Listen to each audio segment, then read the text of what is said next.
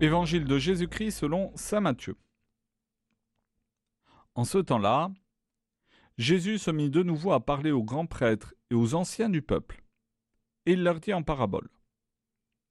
Le royaume des cieux est comparable à un roi qui célébra les noces de son fils.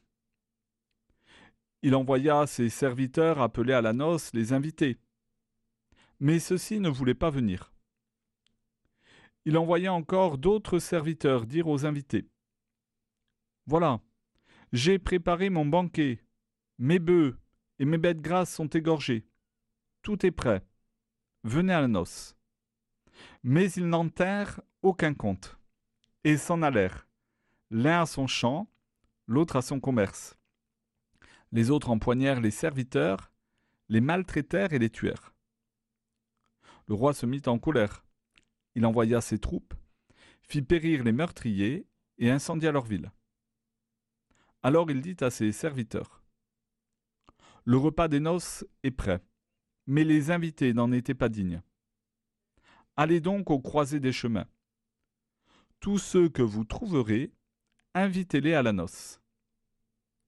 Les serviteurs allèrent sur les chemins, rassemblèrent tous ceux qu'ils trouvèrent, les mauvais comme les bons, et la salle de noces fut remplie de convives. Le roi entra pour examiner les convives.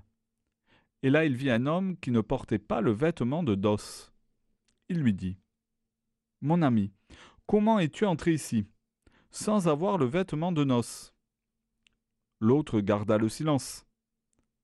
Alors le roi dit au serviteur Jetez-le, pieds et poings liés, dans les ténèbres du dehors. Là, il y aura des pleurs et des grincements de dents. Car beaucoup sont appelés, mais peu sont élus.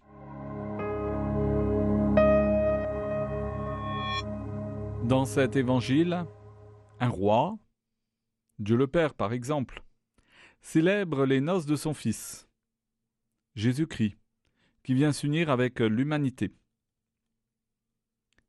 Après quelques péripéties, l'invitation est ouverte à tous les hommes. Pour pouvoir participer à la fête, il faut venir et porter le vêtement de noces. Sinon, on est jeté, pieds et poings liés, dans les ténèbres du dehors. Nous sommes tous invités à ces noces. Mais quelle est la date? Pour quand faut-il que nous revêtions ce vêtement de noces? En fait, nous avons de nombreuses occasions de vivre ces noces. Ce sera particulièrement à notre mort, lors du jugement particulier. Nous préparons-nous à cette rencontre avec le Seigneur. Ces noces, nous les vivons aussi chaque fois qu'il nous est donné de pouvoir rencontrer le Seigneur.